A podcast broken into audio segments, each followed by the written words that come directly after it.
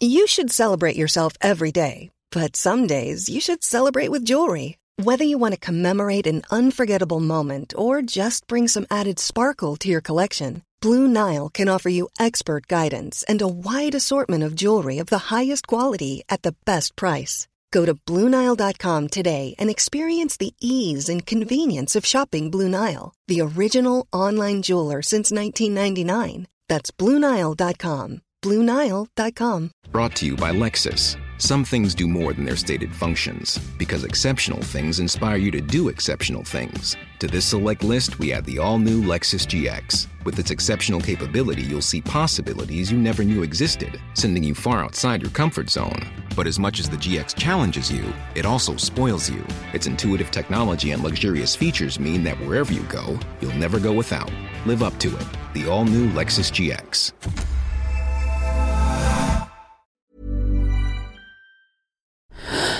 Louis. Quand le film Love Actually sort au cinéma en 2003, j'ai 15 ans. L'âge idéal pour me vautrer avec délice dans cette comédie romantique anglaise, pleine de scènes qui font rire et pleurer, de personnages maladroits mais très beaux, et surtout pleine d'histoires d'amour. Au milieu de ces jolies histoires guimauves, il y en a une qui détonne du reste. C'est celle de Karen et Harry, interprétées respectivement par Emma Thompson et Alan Rickman. Ils sont mariés depuis des années, vivent une vie familiale en apparence heureuse, et puis le matin de Noël, Karen découvre que Harry entretient une liaison avec son assistante. Bouleversée, elle s'enferme dans leur chambre, seule, et pleure. En revoyant Love Actually récemment, j'ai réalisé que ce passage était probablement la scène la plus réaliste du film. Cette douleur d'avoir été trahie est saisissante de justesse. Et d'ailleurs, l'actrice Emma Thompson a confié à la presse qu'elle avait puisé dans son histoire personnelle pour faire jaillir d'elle une émotion véritable. Si la scène est si poignante, c'est parce qu'en tant que spectateur, on se projette dans une situation universelle et terrifiante, celle d'être trahi. Que ce soit dans nos relations amoureuses, amicales ou dans le travail, on voit souvent la trahison comme le traumatisme ultime, un drame absolu qui active en nous des émotions violentes. Dans cet épisode, la journaliste Marion Botorel essaie de comprendre cette peur que l'on a de la trahison. Je suis Brune Bottero, bienvenue dans Émotion.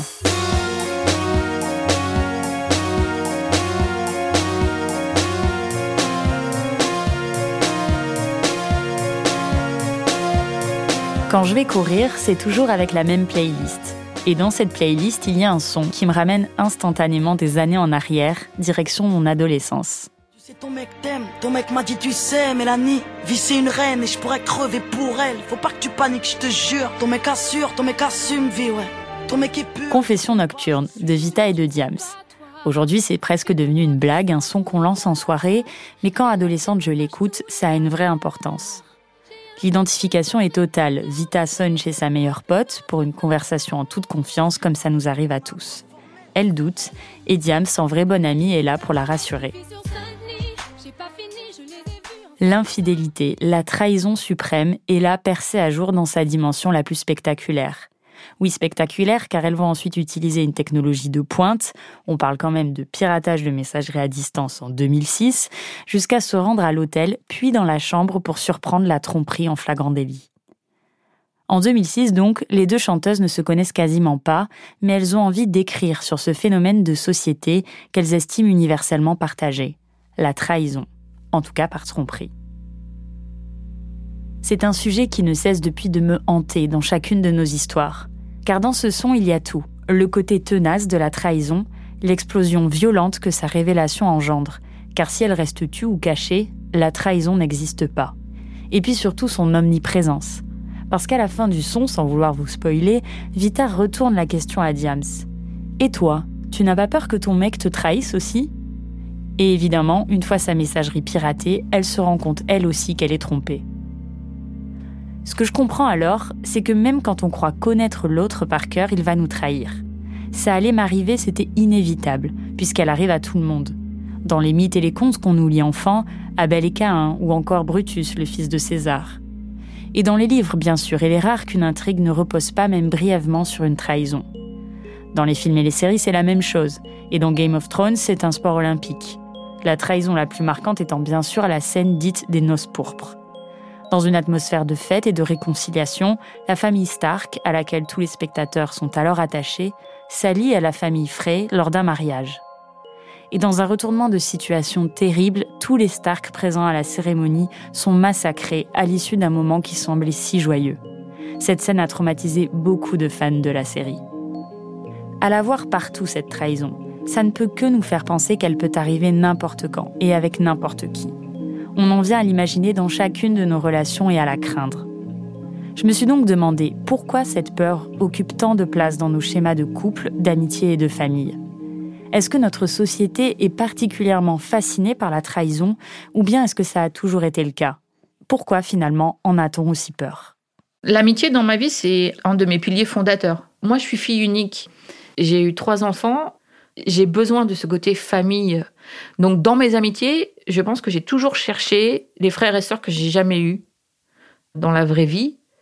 Donc pour moi, c'était euh, une amitié, c'est quelque chose de d'important pour moi dans le sens où euh, je suis prêt à accepter beaucoup de choses parce qu'un ami parfait, ça n'existe pas. Moi-même, je suis pas parfaite. On a des défauts. Et eh ben la personne, je la prends avec ses défauts. Léonie accorde beaucoup de place à ses amis. À 45 ans, cette femme est mère et divorcée du père de ses filles depuis quelques années. Après la séparation, elle déménage dans une maison lumineuse où chacune de ses trois filles a son espace. Mais aussi dans une nouvelle ville au sud-est de Paris où elle fait rapidement de nouvelles rencontres. Et au milieu de tout ça, je fais la, rencontre d'une femme d'à peu près mon âge physiquement, on se ressemble pas, mais il y a quand même un peu des similitudes euh, grandes, les cheveux foncés, euh, et puis toujours prête pour la déconne. Et il y a une espèce d'attirance. Alors, euh, c'est un peu. On, dit toujours que. Enfin, certains philosophes disent que l'amour et l'amitié, c'est la même chose, hein, ça vient du même berceau. C'est un peu ça, c'est un peu une rencontre amicale je dirais pas coup de foudre parce que j'en ai jamais eu, mais euh, une attirance et une envie de, de lier amitié avec elle, quoi. Et on s'entend bien, on a les mêmes délires. Euh, quand on passe les soirées ensemble, euh, on sait que ça va être un bon moment. Donc on a plaisir à se voir et et je la trouve belle et sans y aller jusqu'à une attirance physique. Mais c'est une personne que je trouve belle à regarder, belle à côtoyer, qui est attirante, oui entre 2015 et 2017, euh, je pars deux, deux fois en vacances avec elle et ses enfants, parce qu'on a des enfants à peu près du même âge. Donc, euh, on part une fois en été euh, en Ardèche dans ma famille, donc c'est super. Et puis, on est reparti encore une fois après aux vacances de la Toussaint, toujours dans ma famille, mais cette fois dans le Jura. Et c'était de plus en plus tendu dans son couple, jusqu'à ce que l'été 2017, elle m'annonce qu'elle se sépare du père de ses enfants. Une expérience que Léonie a déjà vécue avec le père de ses filles. Elle partage son histoire avec cette amie et s'en rapproche encore plus, une amie qu'on va appeler Chantal. Elle fait partie de ma deuxième vie, donc euh, elle fait partie de tous les possibles, d'une histoire qui commence. On partage plein de choses et je pense que elle fait partie des personnes de, ces amitiés-là où on va chercher quelque chose qui nous fait vibrer. Je sais qu'il euh, y a quelque chose de plus profond qui dure. À ce moment-là, son père, l'unique parent de Léonie, tombe malade. Sa santé se dégrade assez rapidement et comme il habite sur Lyon et elle en banlieue parisienne, Léonie fait beaucoup d'allers-retours. Ses amis proposent de mettre en place un roulement pour l'accompagner et Chantal en fait partie. Pour moi, c'est une preuve d'amitié de proposer comme ça d'accompagner quelqu'un dans un événement négatif, enfin en tout cas euh, dur. Je trouve que c'est une des plus belles preuves d'amitié quoi, à ce moment-là. On est au tout début de l'année 2018. Léonie habite avec un homme depuis un an et demi, mais depuis qu'il vit chez elle, la situation se délite progressivement.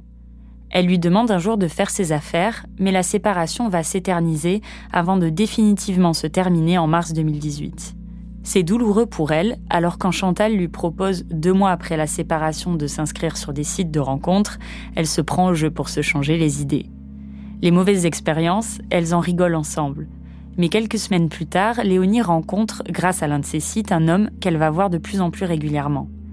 Elle décide donc d'organiser un dîner pour le présenter à ses amis, dont Chantal. À la fin de la soirée, elle me dit Ah bah viens demain, viens, on fait une sortie en vélo. Euh, comme ça, on ira se faire une balade toutes les deux et tout en forêt. Euh, je crois que ça devait être un jour férié euh, où personne ne bossait. Et je dis Bah chouette, ça fait longtemps qu'on s'est pas vu et tout, ok, rendez-vous demain. Le lendemain, Chantal arrive chez Léonie habillée en tenue de cycliste direction la forêt à moins de 150 mètres. À peine entrée dans la forêt, je m'en souviendrai, c'était tout au début de la forêt où il y a un, château d'eau. Elle me dit Oui, bah avec mon ex, on s'est, lui et moi, on s'est rapprochés. Ton ex à toi Ouais. Et là, je, je lui réponds euh, ouais, bah, Je ne suis pas étonnée. Et à partir de ce moment-là, je me suis enclenchée dans une espèce de pilotage automatique où on a parlé comme si c'était j'étais quelqu'un d'autre. C'est-à-dire que c'était pas mon ex, elle me parlait d'un mec, c'était pas ma copine. J'avais plus de comment dire ni colère, ni tristesse, j'étais neutre, j'avais plus de sensations, de sentiments. Et je discutais froidement avec elle et on échangeait. Mais effectivement, j'étais devenue un robot, une intelligence artificielle, voilà, qui répondait mécaniquement à des choses. J'étais physiquement là, mais plus là à l'intérieur. Pour cet épisode, j'ai reçu beaucoup de témoignages similaires. Et lorsqu'on me racontait ces histoires de trahison, elles étaient régulièrement qualifiées de traumatisme. J'ai donc voulu savoir si scientifiquement la révélation d'une telle trahison peut être définie comme un événement traumatique pour notre cerveau. Francis Eustache est neuropsychologue.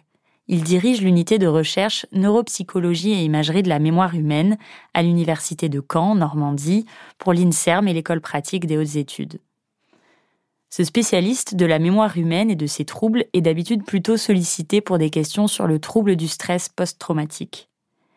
Il mène d'ailleurs un grand programme de recherche, intitulé 13 novembre, pour lequel il suit 1000 personnes touchées par les attentats de 2015. Francis Eustache et son équipe cherchent à comprendre quelles sont les conséquences d'un traumatisme sur le long terme dans notre cerveau. Alors avant de s'intéresser à la trahison à proprement parler, j'ai d'abord demandé à Francis Eustache de définir ce qu'est un traumatisme.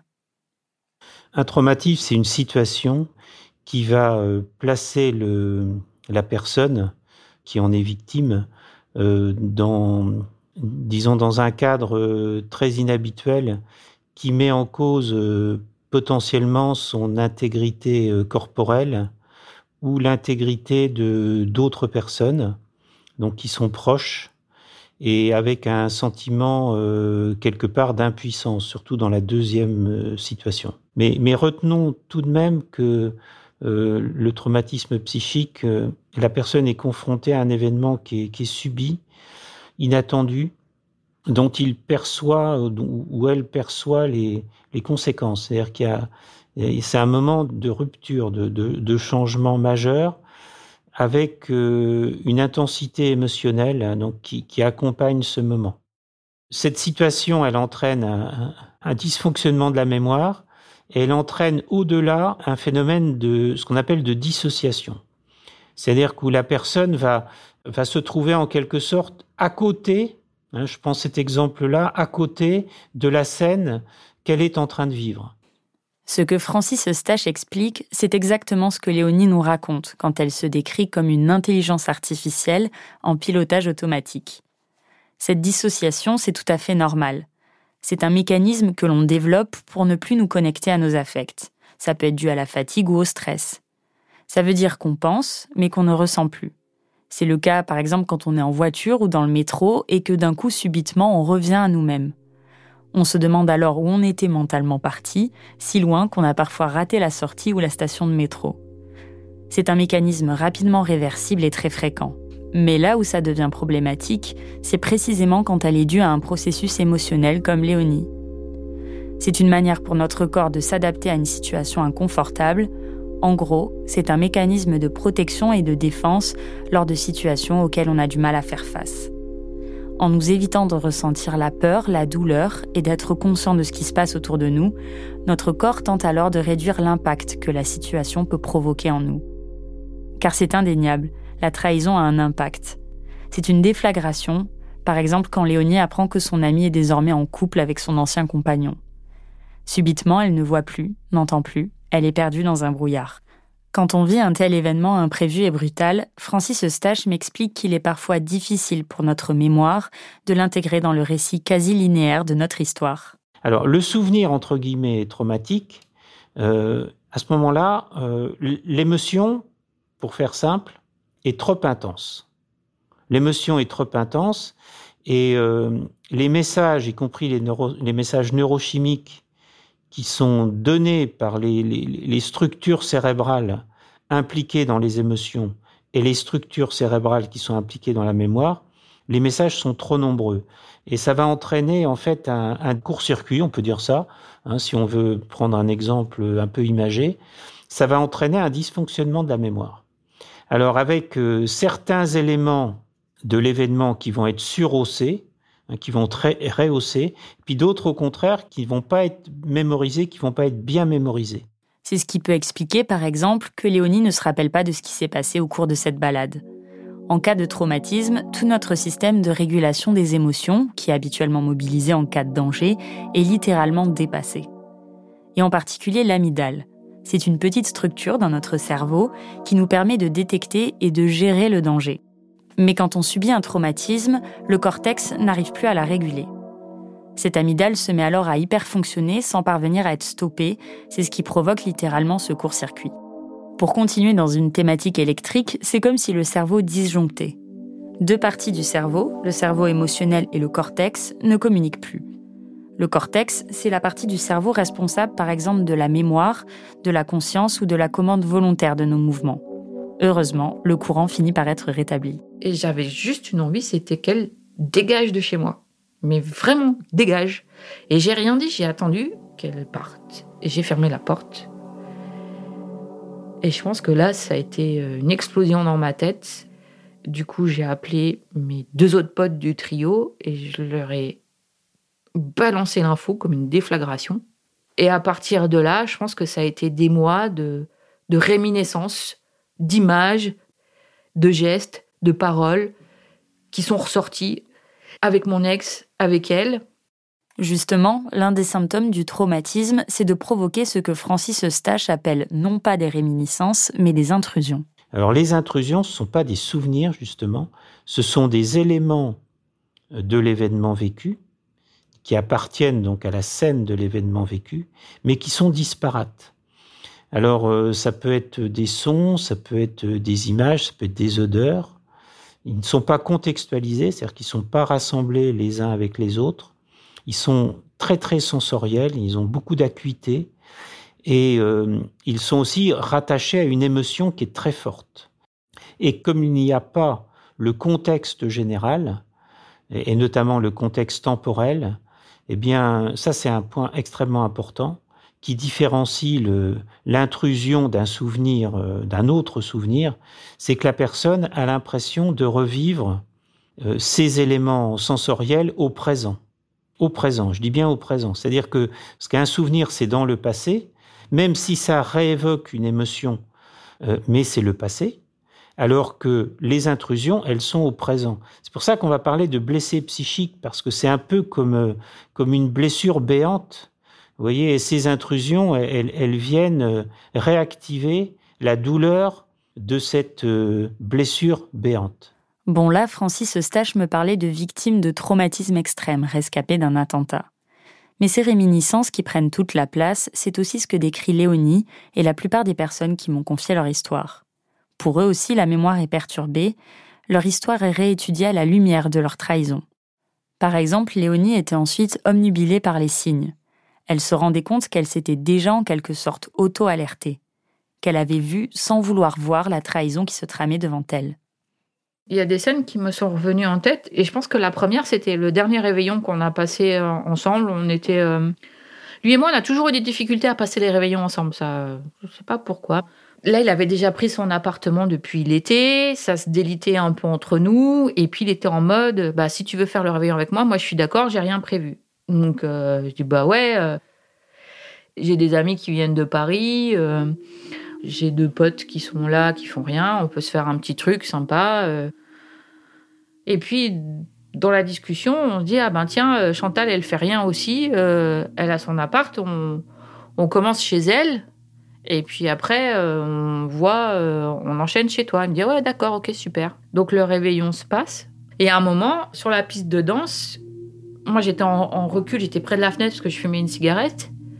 Et je les vois au loin sur la piste de danse et il commence à danser avec un grand sourire aux lèvres. Et là, une espèce de vision, mais violente, hyper claire et hyper rapide, où je me dis, c'est exactement comme lui et moi au début, quand on était super potes, qu'on se faisait des délires de ouf dans les soirées, et qu'il y avait sa femme qui était dans un coin en mode mamie, quoi. Et j'ai dit, voilà, c'est ça. Moi, je suis la pauvre fille en mode mamie dans son coin, qui voit son mec s'éclater avec une de ses meilleures potes. C'était hyper limpide, mais ça s'arrêtait là. C'est-à-dire qu'après, bah, la fin de la soirée, euh, ça s'est délité en mode. Euh, je dis, bah, tu viens dormir à la maison. Il me dit, non, bah non, il y a plein d'affaires sales, de la vaisselle et tout. Ça me fait chier de les ranger demain matin, donc je vais le faire ce soir et tout. Euh, laisse tomber, on se voit demain. Donc, moi, douche froide. Je dis, putain, ton mec, si tu passes pas la nuit du 31 avec lui, c'est quoi ce bordel, quoi? Je descends avec mes potes qui dormaient chez moi, on monte dans la voiture et je voulais pas leur en parler. Et donc, je, elle, elle, donc cette fameuse Chantal rentre chez elle, donc ils vivaient, euh, je sais pas, à 30 mètres l'un de l'autre, hein, dans la même rue. Et moi, je traînais des pieds, je traînais des pieds pour voir si elle ressortait. Et je vois rien ne bouge et tout, on monte dans la voiture, on s'en va. Et là, des échanges d'SMS avec euh, mon futur ex, puisqu'on était encore ensemble. Ça part un peu, euh, ça monte un peu dans les tours, on s'appelle. Et jamais je lui parle de cet épisode. Le lendemain, je me retrouve donc chez mon fameux mec, entre guillemets. La vaisselle n'avait pas été faite, enfin, c'était le bordel, il y avait tous les vestiges de la veille, donc euh, bon, ok. Mais là, encore une fois, je lui mets pas le nez dans son caca, je, non, j'occulte. Ces intrusions, elles ont beaucoup de mal à évoluer au fil du temps, parce qu'elles ne sont pas contextualisées. Et ce qui fait évoluer un souvenir, c'est euh, le contexte, qui va avoir tendance à, à s'amoindrir, voilà, à s'éloigner au fil du temps, presque physiquement. Ce qui n'est pas le cas euh, du souvenir traumatique et de ces intrusions, parce que ces intrusions, elles vont occuper en fait tout l'espace. Dans, la narration de la personne, parce que la, mémoire, euh, euh, si on veut la définir d'une façon un petit peu plus complexe que simplement de dire c'est encoder, stocker, récupérer des informations, la, la mémoire, c'est la narration que j'ai de moi-même. Par exemple, si on rencontre quelqu'un, mettons, dans une soirée, et que la soirée passant, il se trouve qu'on a une vraie connexion avec cette personne, on se met à beaucoup parler, on se raconte ce que l'on a fait, qui on est et comment on se projette dans la vie. Eh bien, cet événement traumatique, il va être central dans ce récit qu'on fait de sa vie, et ce, même auprès d'une personne qu'on ne connaît pas. Mais c'est ça, c'est un peu la trame de, de, notre vie, la cohérence de notre vie. Et en cas de traumatisme intense, euh, ce traumatisme va venir tout bouleverser. C'est-à-dire que la narration, en fait, va, va avoir tendance à se concentrer sur le traumatisme, qui va euh, à la fois euh, amoindrir la mémoire autobiographique, qui va se trouver beaucoup réduite ou en tout cas recomposée à partir du traumatisme, et puis peut-être plus grave encore, ça va également amoindrir les capacités de projection dans le futur. Quand on vit une trahison, il y a indéniablement un avant et un après.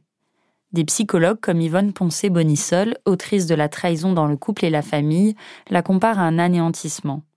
C'est dire à quel point c'est une atteinte de soi, une réelle blessure narcissique. C'est une telle blessure provoquée par des émotions si fortes qu'on peut chercher à s'en protéger ensuite. Le cerveau se protège ou l'individu se protège. Alors, euh, dans le cas de la trahison, euh, euh, je dois dire, je ne sais pas s'il y a eu beaucoup de travaux scientifiques sur cette situation de trahison. Mais par contre, euh, je pense qu'on peut faire le, le, rapprochement avec d'autres situations traumatiques beaucoup plus étudiées, hein, de situations de psychotraumatisme beaucoup plus étudiées. Et le fait de, de, se protéger, que la personne va éviter euh, d'être confrontée à des situations similaires, ça évoque beaucoup euh, les situations euh, dites d'évitement. C'est-à-dire que la, personne va, va essayer de, de, de, ne pas réactiver des, situations qui peuvent évoquer peu ou prou euh, cette situation traumatique. Dans son laboratoire de recherche, le professeur Eustache identifie des troubles potentiellement durables du fonctionnement de la mémoire. Un traumatisme pousse notre cerveau à se surprotéger, par peur de revivre cette situation. Avec son équipe de recherche, il a publié un article à ce sujet dans la prestigieuse revue Science en février 2020. Et ce qu'on a montré dans ce travail qui a été publié dans Science, c'est que des personnes qui sont confrontées à un événement traumatique, bon là il ne s'agissait pas de, trahison, hein, il s'agissait de, des attentats du, du 13 novembre, mais les personnes vont réagir de façon très différente. C'est-à-dire que Certaines vont développer un trouble de stress post-traumatique, et puis d'autres euh, vont au contraire avoir des moyens de protection contre ce syndrome. Et on voit chez ces personnes-là des mécanismes de contrôle qui sont extrêmement puissants.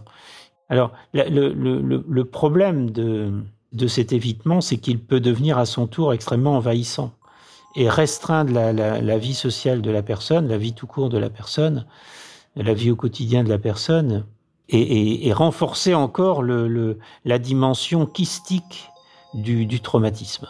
Là aussi, j'ai vu des parallèles avec l'histoire de Léonie et toutes celles que l'on m'a racontées. Ce n'est pas un hasard. Les psychiatres Wilhelm Rich et son élève John Pierakos ont classé la blessure de trahison parmi les cinq grandes catégories de blessures émotionnelles. Et pour ces psychiatres, les personnes ayant subi des trahisons développent plus fréquemment des personnalités outrancièrement contrôlantes. Faute de confiance en soi et dans les autres, les relations sont perçues comme faussées et biaisées. Léonie n'en est pas là aujourd'hui, trois ans après cette double trahison. Mais elle reste méfiante. Tous les films, alors les romans que j'ai pu lire, les films que j'ai pu voir, où ça commençait à une histoire d'amour, et je me disais, ouais, mais de toute façon, laisse tomber, il y a un moment, et lui, il va la trahir, ou elle, elle va la trahir. Ouais, mais de toute façon, là, en fait, il le manipule.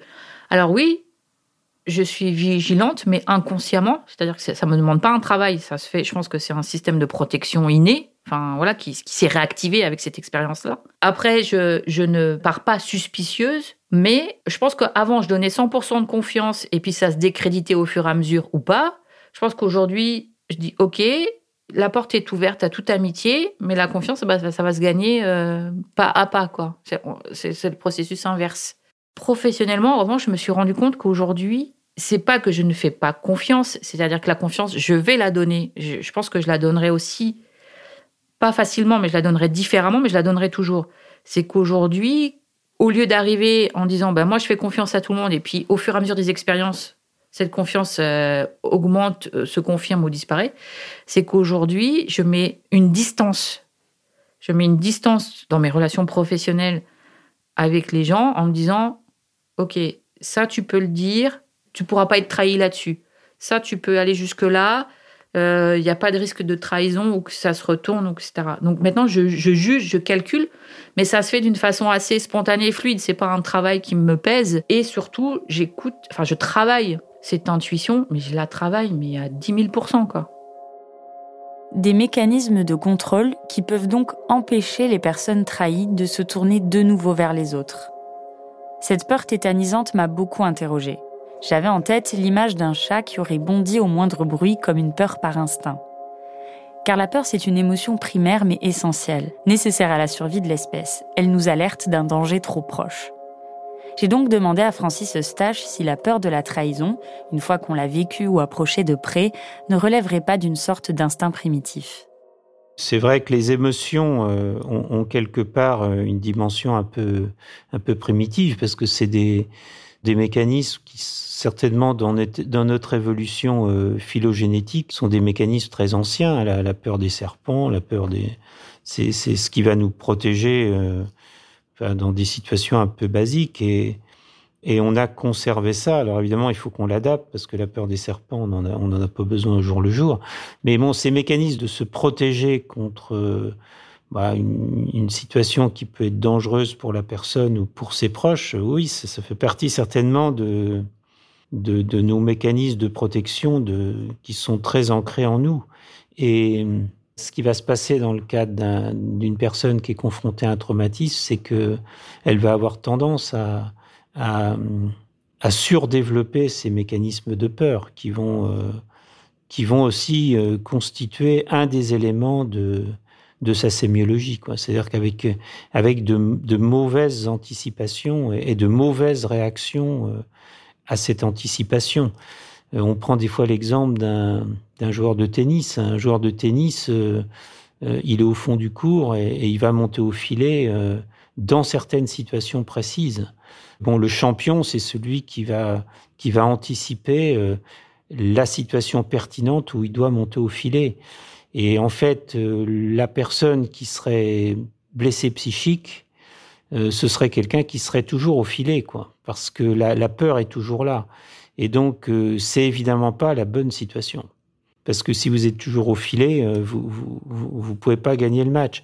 Et c'est un petit peu ça. Enfin, c'est vraiment une image simpliste hein, que je que je donne là. Mais, mais c'est quand même un petit peu ça.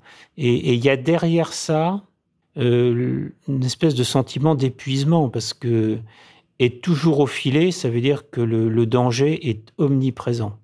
Hein, c'est totalement différent que d'être en fond de cours où en fond de cours on est on a plus de temps de, voir arriver les choses et c'est même si c'est évidemment pas simple ça dépend contre qui vous jouez mais euh, c'est une situation quand même qui est moins stressante et qui est plus euh, auquel vous pouvez plus faire face que d'être au filet quoi en permanence. Cette hyper-vigilance épuisante, c'est aussi ce que vit Méline dans chacune de ses relations, y compris les plus proches. Je suis allée la voir chez elle dans un petit village de l'Est de la France. Elle m'a d'abord parlé de son enfance, celui d'une petite fille sage qui tente de trouver sa place entre deux parents qui ne s'entendent pas et une sœur qui concentre l'attention. Elle souffre enfant puis adolescente d'un manque d'affection de la part de sa mère. Alors Méline n'a qu'une envie, se construire sa famille où l'amour aura toute sa place. Quand Enzo naît, Méline a 19 ans. C'est un enfant très attendu, très désiré par Méline et son conjoint. Un nourrisson parfait d'après sa mère. En trois ans, la famille s'agrandit pour son plus grand bonheur avec l'arrivée de deux autres enfants. Mais la relation d'Enzo avec sa maman se complique dès ses cinq ans. Une fois, je lui ai dit de mettre sur feuille comment il voyait notre relation. Je lui ai dit, essaye de, de me dessiner notre relation. Et en fait, il a, il a fait trois bandeaux. Alors, il a fait un premier bandeau, euh, enfin, je veux dire un, rectangle, un long rectangle, comme un bandeau. Il a colorié, donc il était plein, il était colorié. Un deuxième bandeau où il y avait une déchirure entre les deux morceaux. Et le troisième bandeau où là, euh, il y avait juste euh, un petit trait, juste sur le bandeau, quoi, en fait. Alors, il me montre ça, je dis, qu'est-ce que ça veut dire? Alors, il me dit, tu vois, ça, c'est le premier bandeau qui est plein, qui est colorié, qui est uni, quoi, on va dire. C'est ce que j'aimerais bien qu'on soit. Et pour l'instant, c'est le bandeau avec la petite fente, quoi, au milieu. Et j'ai peur que notre bandeau, en fait, ça soit celui qui est séparé en deux morceaux. Il avait quel âge, là? Là, il va avoir euh, entre 8 et 10 ans. En 2011, quand Enzo a 10 ans, Méline demande le divorce avec le père de ce dernier.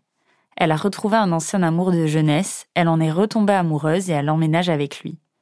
Très en colère, Enzo décide d'aller vivre avec son père, tandis que son frère et sa sœur vont rester avec Méline. Ensuite, Enzo lui envoie des messages violents très fréquemment. C'est vraiment bah, des insultes, euh, que je suis une pute, euh, que, que voilà, euh, bah, que de toute façon je vais le payer, tout ce que je, lui je leur ai fait. Puis bah, des, insultes, voilà quoi. Enfin, très dur à, à redire. Donc j'ai préféré ne plus.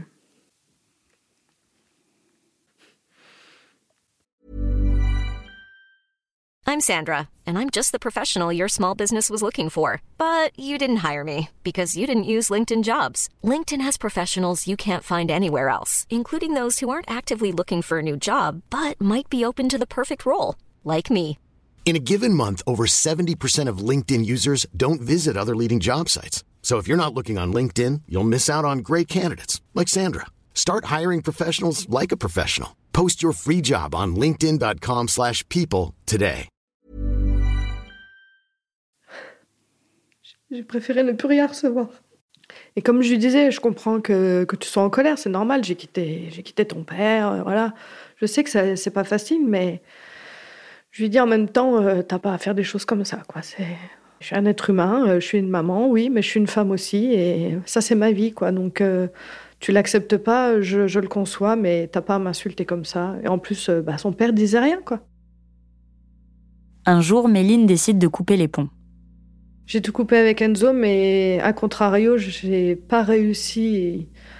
En fait, je le surveillais, enfin non, je le surveillais pas, je, regardais ce qui devenait à travers euh, ce que je pouvais. Quoi. D'ailleurs, j'avais même sympathisé avec le CPE parce que je lui avais expliqué la situation et je lui ai dit, vous dites pas que je demande des renseignements, mais voilà, j'essayais de savoir ce qu'il devenait, quoi, en fait. Mais sans qu'il le sache. Je me demande toujours, euh, bah tiens, euh, qu'est-ce qu'il fait Est-ce qu'il va bien Mais aucun contact. J'ai pas envie de le voir. J'ai pas envie de le voir parce que qu'est-ce qu'il va me faire? Qu'est-ce qu'il va me dire En fait, je lui laisse le temps. Je me dis, dans ma tête, T'inquiète pas, c'est une passade. Après, il va grandir, il va réussir sa vie, il va comprendre les choses et ça se passera mieux, mais plus tard quand il sera adulte. Enzo la recontacte effectivement après trois années de silence, un jour pluvieux de novembre. Lorsqu'Enzo m'a contacté, j'étais en voiture avec mon, mon conjoint. Et il y a mon fils qui me téléphone euh, pour me dire qu'il est rentré à la maison, qu'il allait faire ses devoirs. Et puis, euh, donc, euh, mon fils, il raccroche. Et après, le téléphone ressonne. Et en fait, il y a une voix bah, d'homme qui me dit Allô, maman. Alors, moi, j'ai cru que c'était une erreur au début. Parce que j'ai dit, à moins que mon fils est muet en deux secondes, mais je pense pas. Donc, du coup, je lui dis qui c'est. Et il me dit bah, C'est Enzo. Et là, je lui dis, bah oui, c'est maman du coup, c'est bien moi. Et je lui dis, qu'est-ce que tu veux? Parce que je me dis, bah ça y est, il va, qu'est-ce qu'il va me, balancer? Pourquoi il m'appelle quoi? Je suis sur la défensive. Hein. Je lui dis, qu'est-ce que tu veux? En fait, euh, il a la voix tremblante et il me dit, euh, je voudrais reprendre contact avec toi. Euh, parce que pour te dire que voilà, le temps il a passé et puis en fait, je voudrais savoir si on pourrait se revoir quoi. À ce moment-là, euh, vu qu'il avait la voix tremblante et tout ça, j'ai senti qu'il avait. Enfin, que ça lui demandait beaucoup de me téléphoner, quoi, en fait. Que ça avait l'air d'être sincère, qu'il avait l'air. Euh, et moi, dans ma tête, je me suis dit Ah, ça y est, il a changé, ça y est, c'est le moment, il reprend contact avec moi. Mais attention. Ah oui, on va y aller doucement. Parce qu'on ne sait pas. On va. Ok, je lui donne une chance, mais je garde le pied derrière la porte. Parce que on ne sait jamais. Donc on laissera le temps. Mais je suis contente et j'espère. Je me dis que ça y est, c'est le moment, euh, donc tant mieux. Petit à petit, Méline et Enzo vont se revoir, apprendre à se refaire confiance.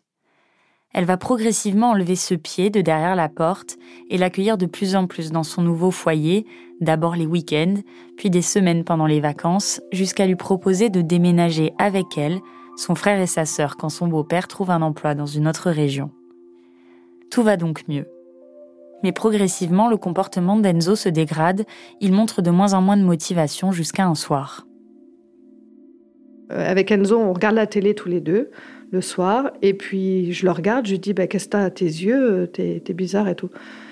Et en fait, il a un comportement, euh, j'ai dit, ah ouais, d'accord. Il rigole pour rien, il est, eh ben, il est stone, en fait. Il a les yeux rouges, il est, puis il rigole un peu pour rien. On voit comme, bah, il a fumé, quoi. Hein, ça se voit.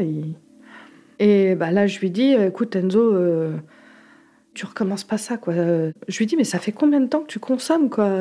Comment ça se fait? Je veux dire, c'est régulier ou quoi? Avec quel argent tu te l'achètes? Je comprenais pas, moi. Et bah, là, je lui dis, écoute, Enzo, euh, ça fait combien de temps que tu consommes et tout? Bah, En fait, euh, ça fait depuis 3 ans, 4 ans que je fume, 30 euh, joints par jour euh, qui me sort. Je lui dis 30 joints par jour, t'es sûr? Il me dit ouais, ouais. En fait, il y a, oui, de la colère parce qu'il ne respecte pas les interdits de la maison, les règles. Et aussi que moi, il rentre quelque chose à la maison que c'est un danger pour mes enfants, quoi. Pour tous, même pour lui et qui se mettent dans des états comme ça, parce que moi je ne le reconnais pas, quoi. Dans l'état là, euh, c'est fou. Puis avec un, air, euh, un air vide, quoi. Je sais pas comment vous expliquer. Il est, on dirait qu'il est vide.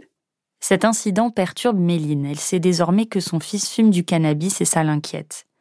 Elle va le surveiller encore davantage. Sa confiance n'est alors pas abîmée, mais l'incident va se répéter quelques semaines plus tard. Donc euh, je lui dis maintenant t'arrêtes ça. oui oui, d'accord. Donc c'est la deuxième fois après, une autre fois, où là, il m'a ramené un morceau de cannabis. Donc un, morceau de apparemment de 20 euros. Voilà, on, se fait des idées, hein, on ne connaît pas le, milieu, alors euh, tout de suite, euh, ça fait peur, quoi. Parce que c'est illégal. Bah parce que c'est illégal et puis c'est un trafic et c'est des histoires d'argent et il peut très bien lui arriver une bricole et s'il paye pas. Moi, j'ai pas envie d'avoir des, je sais pas quoi, là, des dealers à la maison euh, ou qui se fassent agresser sur le parking ou je sais pas moi. Enfin, c'est un milieu, moi, pour moi, il faut, il faut pas tremper là-dedans, quoi. Ça ramasse des, des, ennuis qui peuvent être, c'est pas des petits ennuis, quoi. Et j'ai dit à Enzo, si tu recommences, cette fois, je t'amène à la gendarmerie. Je lui dis ça, euh, c'est bon, quoi. Il faut qu'on en finisse avec ça. Il va y avoir une troisième fois, et là, Méline perd patience. Elle ne sait plus comment réagir. Et là, en fait, euh, je, suis allée à la gendarmerie pour demander ce que je devais faire euh, d'un bout comme ça, au cas où, si, enfin, je sais plus comment je leur ai tourné ça, parce que moi, je savais pas quoi en faire du truc. Je savais pas si je devais le mettre aux toilettes ou. C'est idiot. Et en fait, ils m'ont dit, ah, bah, vous mettez ça aux toilettes. Donc, euh, le soir, quand Enzo est rentré, je lui ai mis sur la table, je lui ai dit, c'est quoi ça? Il a la trouille. Là, il sait que je, ne suis pas contente. Je lui ai dit, tu te fous vraiment de moi. Parce que je lui avais dit de pas ramener ça à la maison. quoi. Il y a toujours le danger avec le ptio. Moi, j'ai peur qu'il y ait le ptio qui tombe dessus ou. Je lui ai dit, ne ramène pas ça à la maison, c'est tout. Et en fait, je lui ai demandé de le mettre aux toilettes. Je lui ai dit, tu vas venir avec moi, tu le prends dans ta main, puis tu le mets aux toilettes devant moi. Elle me dit, bah non, euh, il y en a pour 20 euros. Bah, je lui ai dit, oui, mais non. Je lui ai dit, tu le mets aux toilettes, et je lui ai dit, terminé. Je lui ai dit, si t'en as pas marre de mettre de l'argent en l'air, bah, arrête-toi. Alors, je sais que c'est facile à dire. Je lui ai dit, je serai là pour t'accompagner. On avait été voir la dictologue. J'ai même pris rendez-vous. Euh, bah, j'ai téléphoné justement à la gendarmerie pour savoir où est-ce que je pourrais trouver quelqu'un qui puisse m'aider. On a fait tout ce qu'on pouvait. Quoi. Méline emmène son fils aîné chez la dictologue. Ce dernier lui dit qu'Enzo va bien, qu'il est sur la bonne voie. Alors même si elle est inquiète, elle lui fait confiance. Et un jour, euh, il va partir euh, le matin et part euh, pour prendre le bus. Et il revient et il toque à la, à la baie vitrée et puis il me dit J'ai oublié quelque chose dans ma chambre. Bah, je lui dis Dépêche-toi, le bus il va arriver et tout ça. Oui, oui. Hop, il monte. Il redescend, il met dans son sac et tout ça. Moi, j'étais en train de faire autre chose. Bah, il y a le bus au moment-là qui passe. Alors je lui dis, bah super, t'as loupé le bus, donc euh, il va falloir que je t'amène. Alors je lui dis, bah alors euh, c'est quoi que t'avais oublié du coup, parce qu'on a le temps, hein, là, c'est quoi que t'avais oublié? Ah, c'était mon devoir euh, d'art plastique. Ah bah je lui dis, oui, au fait tu m'as pas fait. Bah alors là, moi, totalement innocente, quoi. Je soupçonnais rien du tout. Je lui dis, bah au fait, oui, bah tiens, tu peux me le montrer du coup, ton devoir d'art plastique, parce qu'il m'en avait parlé quelques temps avant, il m'avait dit, je sais pas quoi faire et tout, on en avait parlé. Je lui dis, bah vas-y, montre-moi du coup, je voudrais bien voir, quoi. Alors il ouvre son sac, et puis il cherche dedans et tout. Je dis attends Enzo, euh, le devoir c'était une feuille jaune, je me souviens. Je lui dis tu viens de la mettre dans ton sac, tu vas pas me dire que tu la retrouves pas. Alors là j'ai commencé à, puis il cherche, ah bah je sais pas où elle est et tout. Je lui Enzo, je lui dis qu'est-ce que tu me fais encore là? Alors je lui dis maintenant tu rentres. On va là à la salle de bain. Je lui dis tu me vides ton sac. Qu'est-ce qui se passe? Qu'est-ce qu'il y a dans le sac? Il y a quelque chose que je dois pas voir. Bah oui. Il a vidé le sac. Et je lui dis tu me fais voir ce que je dois pas voir. Et puis il m'a fait voir. Donc c'était un, morceau de cannabis, euh, je sais pas, gros comme mon poing, à peu près. Franchement, je suis sous le choc. Je me suis mise à pleurer en fait. Je suis sur le coup de le choc de, de la taille du, du morceau, quoi. Et je me dis, euh, super, qu'est-ce que tu vas faire avec ça, quoi? Enfin là, on va à la gendarmerie. Je, je l'ai regardé, je lui ai dit, je t'amène à la gendarmerie. Pour Méline, c'est comme si son monde, celui qu'elle était pas à pas en train de reconstruire avec son fils, s'effondrait. Et sa confiance fragile envers lui avec. Oui, je me sens trahie et je me sens. Il m'oblige à... aller jusqu'au bout. Il m'amène encore au-delà de mes limites. Je suis obligée de le faire, quoi. C'est, je lui ai dit, euh, voilà, je le fais, c'est, c'est normal. Donc, euh, je suis obligée de le faire. Et je sais que pour moi, euh, j'y vais pas, youpi. Non, c'est une épreuve pour moi, c'est atroce. C'est la pire des épreuves qu'un parent il peut avoir, je crois.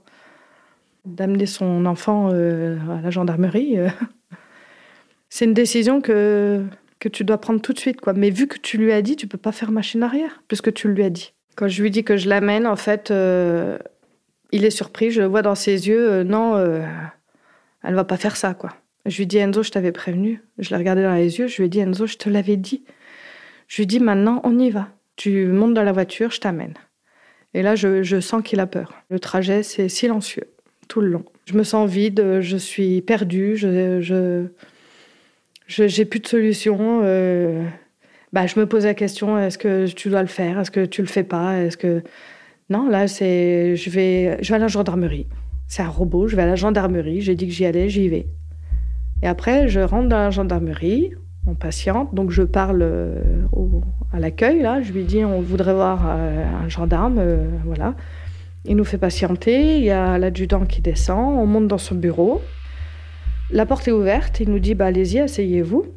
Et la porte, elle est toujours pas euh, fermée, elle est ouverte. Et puis en fait, je lui dis voilà, je viens parce que je voudrais vous poser une question. Euh, si, euh, si mon enfant me ramène du cannabis à la maison, qu'est-ce qu'il risque? Et le gendarme, lui, il croit que c'est de la prévention, que c'est une maman qui vient faire de la prévention avec son enfant. Alors il raconte tout. Il dit voilà, c'est temps de prison, c'est une amende de temps, tel gramme. Et au fur et à mesure qu'il parle, moi, j'ai chaud, euh, je, je, sens que ça monte, euh, je commence à, vouloir me faire toute petite, à me dire mais comment tu vas te sortir de ce merdier et tout? Est-ce que tu peux faire ça? Est-ce que tu vas le dénoncer? Est-ce que euh, on repart Ok, merci, au revoir? Voilà, alors là, au moment-là, j'ai toutes les questions qui me viennent. Est-ce que tu vas le faire? Euh, Non, tu peux pas faire ça. Bah oui, mais tu l'as dit. Enfin voilà, dans ma tête, je suis toute seule dans ma tête avec euh, moi-même, quoi, en fait. Et je regarde Enzo, euh, je me dis, tu fais ça, c'est pour l'aider. il faut que quelqu'un fasse quelque chose. son père, il l'a pas fait. toi, c'est ta responsabilité de le faire. C'est une question que son père, il l'a laissé pendant trois ans consommer et maintenant il a un grade de consommation qui est il est, il est, il est mal, quoi. Et, si moi, je fais rien non plus, mais on est des parents irresponsables. Il faut que quelqu'un prenne sa responsabilité. Il a un problème. Il faut l'aider. Je le vois pas en fait parce qu'il est, on est l'un côté de l'autre et lui il regarde le, policier donc euh, ses yeux je les vois pas en fait. Euh, on se regarde pas.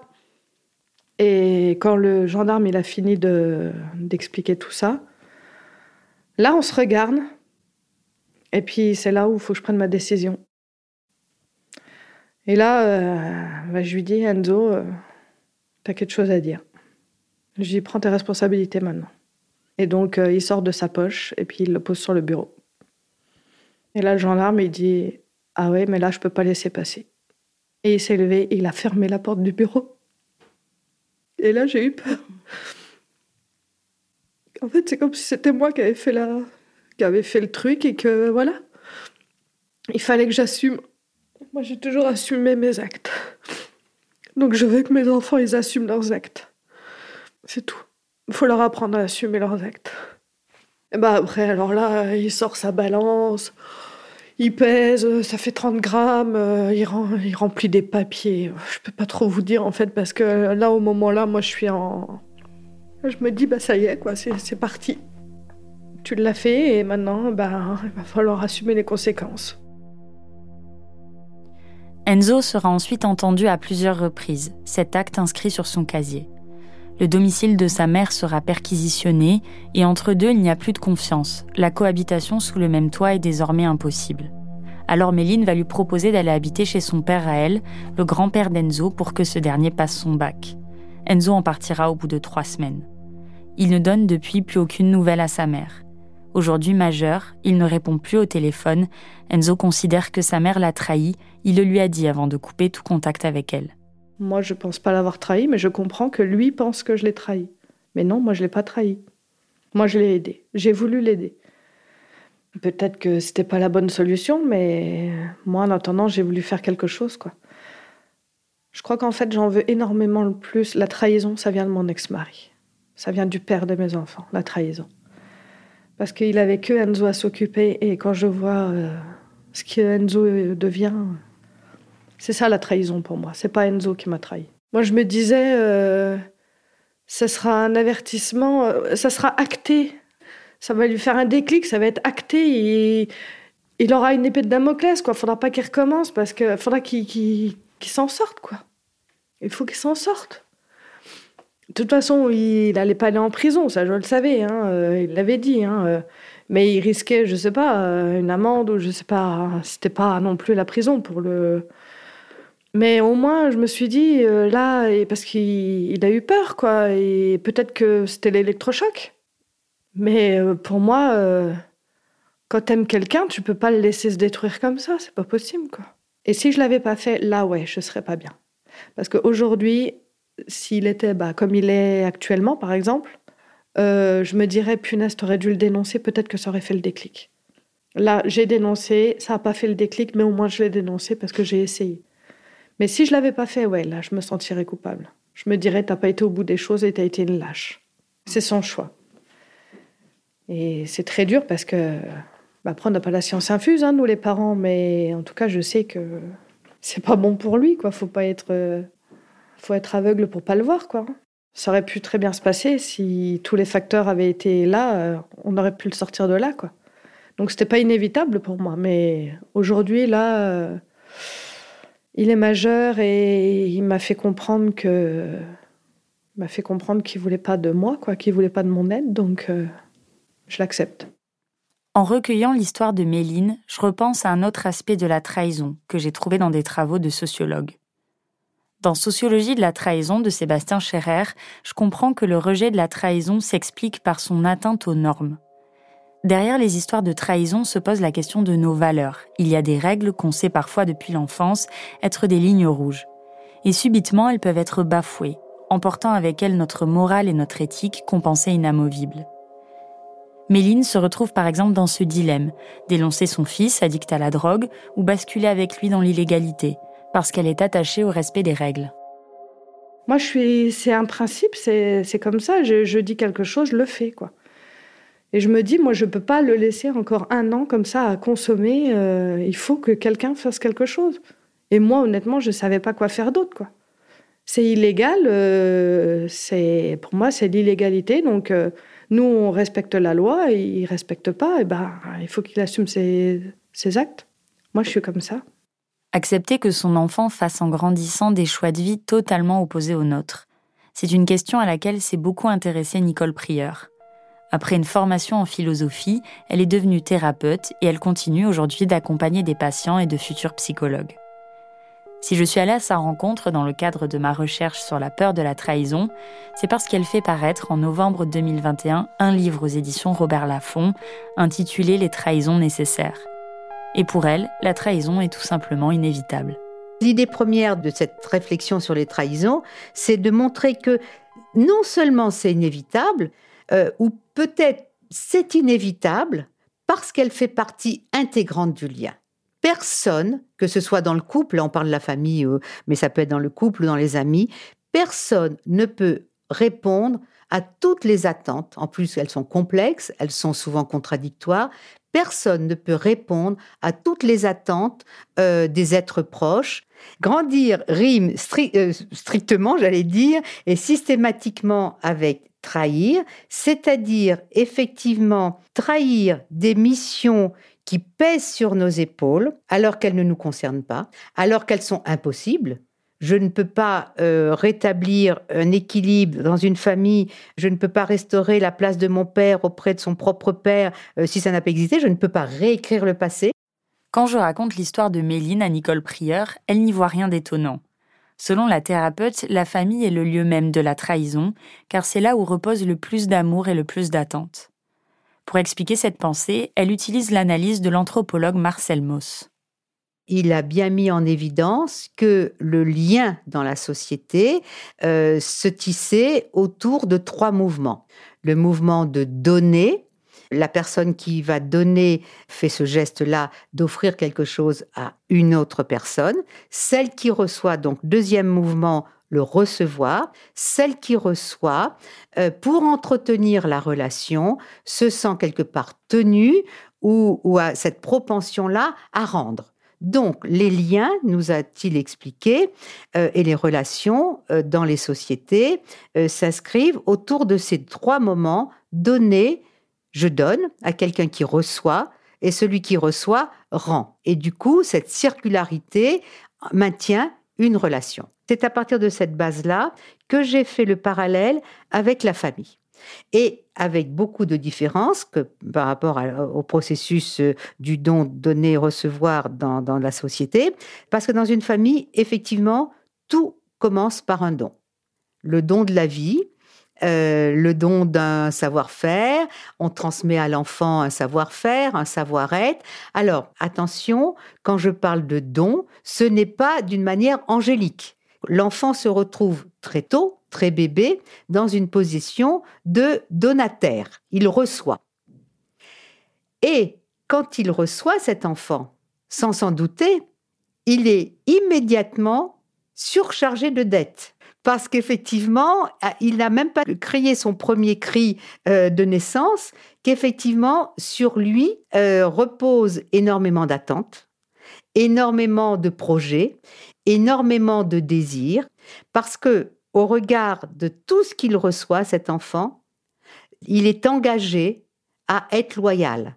La loyauté dans une famille, ce serait euh, répondre à toutes les attentes qui sont portées sur nous. De toutes les manières, dès notre naissance, dès le premier don, on est déloyal. On ne pourra jamais remplir toutes les cases des projets de nos parents. On serait donc des traîtres en puissance. La trahison serait inévitable au cours de notre apprentissage de la vie et des relations pour qu'on devienne finalement des adultes singuliers, forts et assurés dans nos propres valeurs. À l'origine, trahir vient d'un verbe latin qui veut dire passer d'un camp à un autre, passer d'un endroit à un autre, c'est-à-dire que la trahison, c'est un mouvement. Donc, si c'est un mouvement, c'est que c'est tout à fait naturel. Donc, la trahison signifie davantage un passage. La trahison serait un apprentissage de la vie par un apprentissage de la séparation. L'enfant doit grandir et le parent doit accepter qu'il ne sera jamais son double, qu'il peut et qu'il doit vivre selon ses propres envies. Mais le, le même verbe en latin a donné aussi transmission. Donc pour moi, ça a été vraiment une ligne directrice. C'est-à-dire que dans la vie, on ne peut pas ne pas changer, donc on ne peut pas ne pas trahir. C'est-à-dire que le passage d'un endroit un autre est inévitable dans une existence. Le changement ne peut pas faire euh, l'économie d'une trahison, mais pour que ce soit une trahison libératrice et comme je dis, pour qu'effectivement on devienne un traître heureux, il faut effectivement s'engager dans ce processus de reconnaissance, reconnaître à minima ce que j'ai reçu et reconnaître aussi la souffrance que j'inflige à l'autre, euh, même si je ne peux pas faire autrement. Et tout ça, ça apaise de toute façon et ça simplifie les relations et puis ça les apaise dans tous les cas. À quoi bon craindre cette trahison, vu qu'elle fait de toute façon partie du cours de notre vie? Nicole Prieur a une citation pour apaiser notre nouveau statut de traître en puissance. La trahison nous permettrait finalement de vivre selon notre désir singulier, d'après Lacan. Alors on ne vous dit pas du tout de vous lancer dans les pires crasses de manière décomplexée, mais en trahissant, il s'agit ainsi d'assumer sa différence se défaire du poids familial notamment, pour se permettre de vivre tout en comprenant qu'on n'abandonne pas nos parents. Mais si on est prédestiné à trahir à un moment ou un autre de notre vie, ce n'est pas tous avec la même intensité. Par exemple, on trahit quelque part son père si on décide de devenir journaliste alors qu'il nous a toujours imaginé médecin. Ça d'accord, c'est une toute petite trahison, mais quand je pense à ce qu'a traversé la famille de Méline, je me demande si on est tous égaux face à la trahison. Nicole Prieur l'assure, non, il y a des prédispositions. Donc il y a des représentations qui sont transmises dans une famille. Et si effectivement, depuis l'enfance, on entend, et qu'est-ce que j'ai comme patients qui m'ont dit ça, euh, on entend depuis l'enfance que de toute façon, la vie, euh, on n'a que des ennuis, etc. Quand on est imprégné de ce genre de représentation, c'est vrai que la peur nous prend aux tripes Hein, et elle fait partie de nous. Le monde extérieur est mauvais, il est dangereux. Et cette représentation-là, euh, c'est là où on est à un moment donné, on a parlé de trahison par rapport aux attentes, etc. Mais à un moment donné aussi, il est important de trahir ces représentations qui nous enferment et qui font qu'on répète finalement. Parce que cette représentation-là, euh, quelquefois, quelque part, ça nous conditionne. Les représentations que l'on a héritées de nos familles nous conditionnent malgré nous. Donc on doit pouvoir s'en libérer. Il n'y a pas que les représentations qu'on nous transmet qui peuvent nous prédisposer à la trahison. Selon Nicole Prieur, on y serait moins sujet si on a un caractère plutôt indépendant, c'est-à-dire qu'on dépend moins que d'autres de leur reconnaissance. Et puis bien sûr, si on l'a déjà vécu, on est certainement plus exposé. Trois ans après son dernier contact avec son fils aîné, Méline semble toujours craindre que l'histoire se répète. C'est intégré dans son schéma familial au point qu'elle s'en inquiète auprès du petit frère d'Enzo, qui est pourtant très différent. Euh, oui, la trahison peut venir de partout, oui, que ce soit dans le, couple, que ce soit dans, dans la famille et puis dans l'amitié aussi. Hein, ça peut venir, euh, bien sûr. Et vous en avez peur?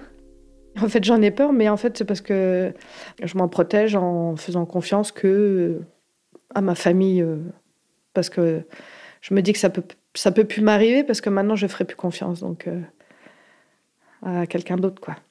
Puis de toute façon, euh, j'ai tellement perdu dans cette histoire que maintenant euh, je me focalise sur ce que j'ai et je n'ai plus besoin d'autre chose en fait. j'ai un peu fermé les barrières quoi autour de moi, autour de ma famille quoi. Il n'y a plus que eux. J'ai un problème effectivement avec mon fils euh, de 16 ans où j'ai peur qu'il fasse comme son frère, même si c'est pas du tout le même caractère et tout. Parfois, j'avoue que je me bats contre le fait de me dire attention, est-ce qu'il va pas faire comme Enzo et, souvent, je, lui dis euh, attention et il me dit mais non maman, il est obligé de me rassurer quoi en fait. Mais on a toujours cette peur, ouais, de pas être assez bien en fait pour mes autres enfants. Donc en fait, il, me rassure en me disant que, je suis une bonne maman et tout ça. Ça, ça fait, ça fait du bien. Ça m'aide en fait. Ce besoin d'être rassuré, de la confiance que l'on peut avoir en les autres, j'ai l'impression que c'est assez répandu, dans notre rapport au couple notamment. C'est comme si on tentait, par ces demandes de preuves de confiance, d'écarter tout risque de trahison. Je me demande, est-ce que c'est un sentiment caractéristique de notre époque, voire une obsession? Dans De la trahison du sociologue Claude Giraud, j'ai compris que notre société y était effectivement très exposée. Parce que comme le disent les sociologues dans leur jargon, nous évoluons dans une société, je cite, aux appartenances multiples. Nicole Prieur aussi en est persuadée on est à la fois traite et trahi. Euh, quand je suis loyale, par exemple, à mes enfants et que mon nouvel amoureux euh, m'en veut parce que je ne suis pas assez présente à lui, je suis dans des conflits constants de loyauté. Et c'est d'autant plus effectivement sensible dans notre société où non seulement on appartient à différents euh, réseaux, à différentes sphères, etc. Donc, on est appelé à avoir des conflits de loyauté euh, parce qu'on a une identité de plus en plus hétérogène. On est à la fois enfant d'eux, on est à la fois frère, on est à la fois euh, collègue, on est à la fois citoyen, on est à la fois membre d'une association sportive, membre d'une association de défense de l'écologie, etc. On a cette richesse du 21e siècle de pouvoir se réaliser sur plusieurs pôles de notre identité, sur plusieurs facettes de notre identité. Et ces facettes-là, souvent, elles se contredisent, elles appartiennent à des sphères qui n'ont pas forcément les mêmes valeurs, etc. Donc il y a toujours, on est de plus en plus pris par des conflits de loyauté. Donc on est constamment pris par des choix de cet ordre-là, euh, qui nous situent à la fois dans une très grande richesse identitaire, mais qui, nous, qui créent en nous des, des tiraillements. Donc c'est ça notre ambiguïté. On n'est plus lié, donc on est plus exposé au regard des autres un regard qui se démultiplie au travers des réseaux sociaux, c'est comme si on se lançait dans une quête effrénée et permanente du regard des autres, où l'on craindrait par-dessus tout la honte et la solitude. Car derrière la peur de la trahison se cache souvent une grande peur de la solitude. Nicole Prieur avait déjà consacré un ouvrage à la trahison il y a une quinzaine d'années. Et si elle s'y intéresse de nouveau aujourd'hui, c'est parce qu'elle lui semble être une thématique très actuelle on parle de plus en plus de trahison, on l'intègre euh, de plus en plus, même si on la comprend pas encore, même si elle fait encore énormément peur. Euh, je crois que c'est pour ça aussi que j'ai réécrit ce livre à ce moment-là. Je pense que la société sans s'en rendre compte, implicitement, est en train de se saisir des bons côtés de la trahison.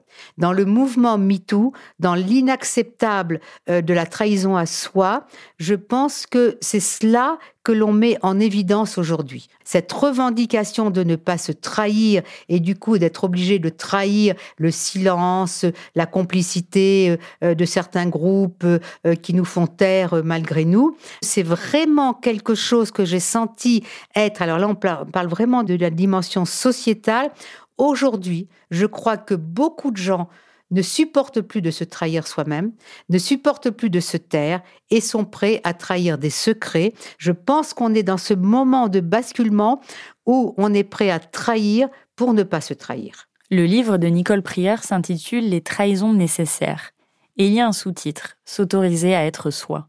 C'est toute la thèse que la thérapeute s'efforce de défendre dans le livre. Et je me suis aperçue que cette problématique de s'autoriser à être soi était vraiment devenue une problématique très contemporaine, euh, qui rejoignait vraiment cette aptitude-là, cet appétit de devenir soi, et que très paradoxalement, parler des trahisons d'une manière large, décomplexée, sans tabou, ça peut nous amener à une position, à une conscience éthique. C'est-à-dire en trahissant pour être conforme aux valeurs que l'on porte, d'être libre mais responsable de ses actes. Et peut-être que la personne que l'on a trahi peut le comprendre, mais pour ça, il faut du temps. Car le sentiment d'avoir été floué, ce sentiment proche de l'humiliation, c'est la première étape d'un processus selon Nicole Prieur. Quand on a été trahi, donc par nos amis ou dans notre couple, euh, en tant qu'infidélité, trahison comme infidélité, je pense qu'il faut euh, accepter un certain nombre d'étapes. Et même les chercher, dans le sens où la première réaction, c'est souvent une colère. Et j'ai quelquefois des patients qui ne s'autorisent pas cette colère. Or, il est important d'exprimer sa colère, de s'autoriser à l'exprimer, de s'autoriser à dire tout le mal de l'autre, à attaquer l'autre verbalement, pas l'attaquer en direct, le traiter en nous-mêmes de tous les noms. C'est une façon effectivement d'accepter l'idée qu'il n'était pas si bon que ça. Ensuite, il est bon d'exprimer sa colère, il est aussi bon d'en sortir. Et l'une des raisons qui fait qu'on la craint, selon la thérapeute, c'est que la trahison reste imprévisible, violente et finalement incompréhensible. La trahison, comme infidélité, mais comme toutes les formes de trahison, c'est une perte de sens. À un moment donné, il faut arrêter aussi d'en vouloir à l'autre, parce que sinon c'est là où on, on piétine. On reste figé quand on reste trop dans la colère contre l'autre et dans le désir de vengeance vis-à-vis de l'autre. On reste figé et on n'en sort pas. Pour en sortir, il faut pouvoir mettre tout à plat et se dire, au jour d'aujourd'hui, qu'est-ce qui va être important dans ma vie? S'autoriser à recréer du sens et à réorganiser nos valeurs et ce qui peut faire sens dans la vie. Et se donner vraiment les moyens d'aller dans ce qui nous fait sens. Combien de fois j'ai dit aux patients, euh, ça suffit, vous ne comprendrez pas ce qui s'est passé de toute façon. Il faut abandonner notre volonté de comprendre. La trahison nous amène à un seuil, à un lieu où c'est de l'insensé. Quelquefois, c'est de l'irrationnel on ne peut pas toujours comprendre ce qui s'est passé. J'ai aussi demandé à Léonie, trois ans après cette double trahison, comment elle vivait avec cet événement? Qu'est-ce qu'elle en gardait aujourd'hui? Et sa réponse m'a impressionnée. Cette expérience de double trahison, ce que ça a changé en moi, ça a conforté mes valeurs morales, les miennes. Maintenant, elles sont non négociables, alors qu'avant, on s'arrange toujours avec la morale, mais là, maintenant, c'est terminé. S'il y a des choses qui ne se font pas. Si pour toi ça te dérange pas de les faire, eh ben tant mieux. On fait pas partie de la même planète. On n'a plus rien à se dire. Donc euh, voilà, il y, a des limites qui aujourd'hui sont impénétrables et non négociables. Et j'en ai même parlé avec une de mes filles qui a déjà une vie amoureuse. Tromper, pour moi, c'est une trahison et c'est non négociable. Il y a des explications, mais il n'y en a aucune valable pour effacer cette trahison. C'est la définition de Léonie de la trahison. Pour d'autres, comme l'auteur Tahar Benjeloun, c'est lorsqu'il ressent le sentiment d'avoir été floué et humilié par un homme en qui il avait confiance. C'est cela la trahison, écrit-il dans son livre Éloge de l'amitié, ombre de la trahison. Ce sentiment, la confiance, serait-elle donc l'explication de la crainte de la trahison? Quand euh, j'en parlais encore avec des amis il n'y a pas si longtemps de ça, on me disait oui, mais si euh, tu n'arrives pas à faire confiance aux gens, c'est que tu as un problème de confiance avec toi-même. Et alors, je me suis posé la question. Je me suis dit, est-ce que je, n'ai pas confiance en moi? Et clairement, la réponse est, moi, j'ai confiance. J'ai pleinement confiance en moi. Je sais que je suis capable de faire des choses. Ma vie professionnelle n'est que des réponses positives qui prouvent que je peux me faire confiance et que là où moi j'ai un problème, c'est que je ne me fais pas confiance. C'est-à-dire que je ne me fais pas confiance pour être en alerte, pour écouter ce fameux sixième sens ou cette intuition que je n'ai pas su écouter dans cette histoire avec elle et avec lui, où j'ai eu des petites lumières de lucidité, des petits flashs de lucidité qui m'ont dit attention, là, il y a des problèmes, etc., que j'ai occultés. Aujourd'hui, il faut que je me fasse confiance pour que ces petites lumières de lucidité, que je les prenne et que je les conserve et que je les analyse et que je sache pourquoi, enfin que, que je les occulte pas. Donc il faut que j'apprenne à me faire confiance. Alors bien sûr qu'elle est terrible la trahison. Bien sûr que Vita et Diams avaient raison de nous l'agiter autant comme un épouvantail. car elle fait atrocement mal. Elle nous arrache brutalement à un pan de notre vie qui devient subitement du passé. Oui, une trahison, c'est rude, et ce n'est absolument pas à prendre à la légère. Mais avec le temps, finalement, on s'en relève de la trahison. Fier d'avoir traversé cette épreuve et désormais solidement épaulé par le meilleur des compagnons de route, le plus solide et celui qui nous restera toujours fidèle, nous-mêmes.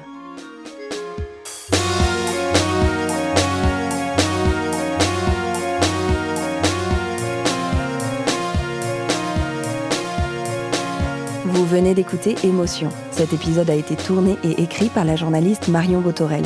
Elle en a également fait le montage avec l'aide de Lisa Penalver.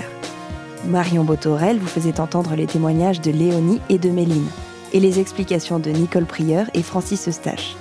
Vous pourrez retrouver toutes les références liées à leurs activités sur notre site. Maude Benakcha est la chargée de production d'émotions. Cet épisode a été réalisé par Marine Kéméré et Julien Couralet du studio Capitole s'est occupé de la prise de son. Jean-Baptiste Aubonnet était au mix et c'est Nicolas de Gélis qui a composé le générique d'émotions. Si cet épisode vous a plu et que vous souhaitez approfondir les émotions qui découlent d'une trahison, nous vous recommandons d'écouter La jalousie, peut-on y échapper? Un épisode d'émotion signé Agathe Le Taillandier. Émotion est un podcast de Louis Média également rendu possible grâce à Maureen Wilson, responsable éditoriale, Anaïs Dupuis, responsable de production, Mélissa Bounois, directrice des productions, et Charlotte Pudlowski, directrice éditoriale. Émotion, c'est un lundi sur deux, là où vous aimez écouter vos podcasts. Apple Podcasts, Google Podcasts, SoundCloud ou Spotify. Vous pouvez nous laisser des étoiles, des commentaires et surtout en parler autour de vous. Et si vous voulez partager vos histoires, n'hésitez pas à nous écrire à hello at. Nous vous lirons et nous vous répondrons. Et puis, il y a aussi tous nos autres podcasts Travail en cours, Passage, Injustice, Fracas, Une autre histoire, Entre ou le Book Club. Bonne écoute et à bientôt.